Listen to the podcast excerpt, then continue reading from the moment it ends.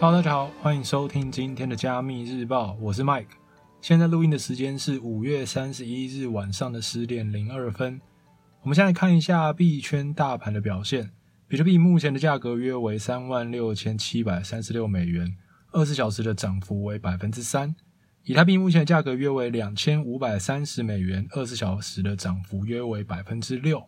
那今天可以看到，比特币跟以太币都有些许的反弹。下一周的走势也非常重要，现在大家应该都在等，目前到底是牛中还是熊市的开启？那也请各位耐住性子，我们下周来看看有没有一些端倪。我们现在看一下今天的第一则新闻：桥水基金的打理由说，比特币可视为相对 CBDC 的替代货币，人民币将成全球储备货币。上周才公开表示自己持有比特币的桥水基金创办人达里欧，今天接受外媒 CNBC 的节目访谈，不仅聊到了比特币的相关话题，也针对未来各国央行数位货币 CBDC 的发展提出了自己的看法。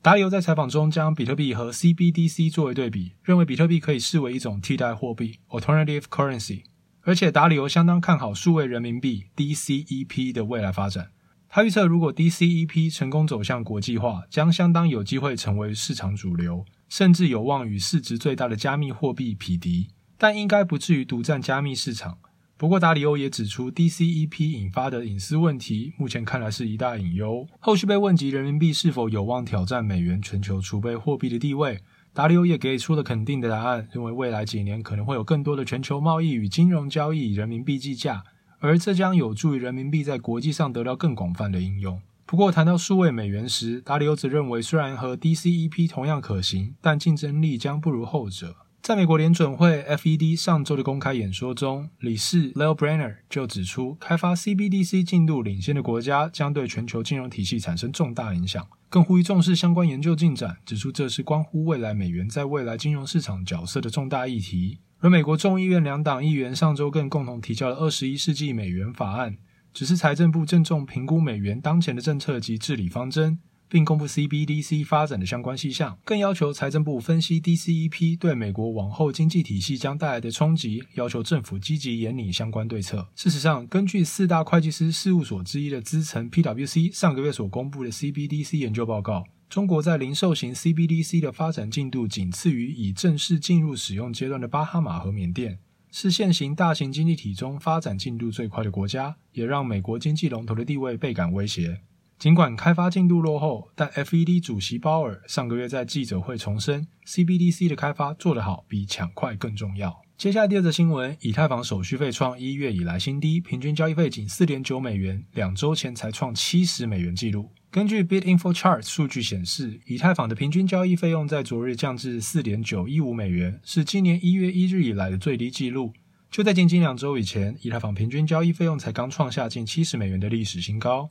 比特币在四月中旬创下新高后持续走低，目前已从高点腰斩回到三点四万美元水平。比特币大跌重创了整体市场，大盘走弱也导致市场交易意愿降低。观察以太坊的链上交易尤为明显，以太坊的平均交易费用目前也降到了一月以来的最低水平，昨日在下探至四点九一五美元，仅略高于今年一月一日写下的三点三六四美元。两周前，以太坊平均交易费用还高达六九点九二美元。当时正值以太币刚创下历史新高四千三百七十二美元，以太坊链上交易也因此迎来高峰，导致平均交易成本上升。在创下新高纪录的几天以后，以太坊平均交易费用逐渐下降回二十美元左右。然而，紧接着加密货币市场就在十九日迎来断头式下跌，崩盘引发市场抛售，使得以太币平均交易费用又飙涨至五十九点五美元，并且目前以太坊平均交易费用四点九一五美元，已低于比特币区块链的七点二三一美元，两者都呈下降趋势。不过，和其他加密货币相比，以太坊和比特币的交易成本仍高出许多。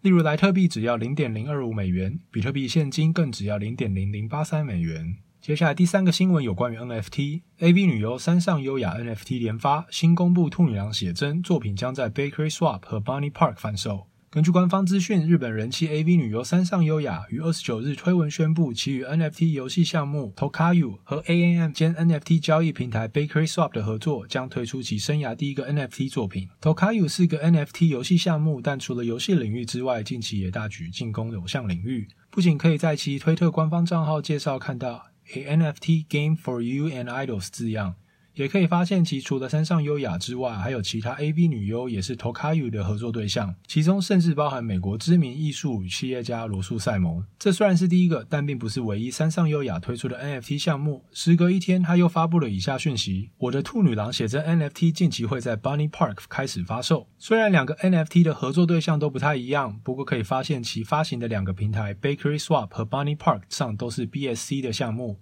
Hashtag 也不忘标注 NFT、BSC、BNB 以及币安官方等资讯。目前关于两个 NFT 的具体发行日期仍是未知数。近期最早最知名的 AV 界入坑始祖，绝非上元雅一莫属。先是在年初喊单以太币后，于三月二十二日宣布在 Rariable 平台开卖 NFT 系列作 I HODL Bitcoin，其中一项作品转手价高达两百四十以太币，现价约为五十七万美元。继上原雅一后，波多野结衣也于四月在推特宣布将在 BSC 发行 NFT 写真集后，接着隔月在 Twitter 上宣布将在 Dodo NFT 平台发售限量三千张的 NFT 卡牌，并于开卖后数分钟内秒杀。从过去的经验可以观察，目前为止知名 AV 女优的 NFT 作品销售情形都十分不错，而山上优雅可能因此加入 NFT 战局，未来区块链与 AV 圈的发展仍有无限可能。今天的最后一则新闻。比特币如果大规模采用，会发生什么事？中国经济学家不开玩笑，我们都会死。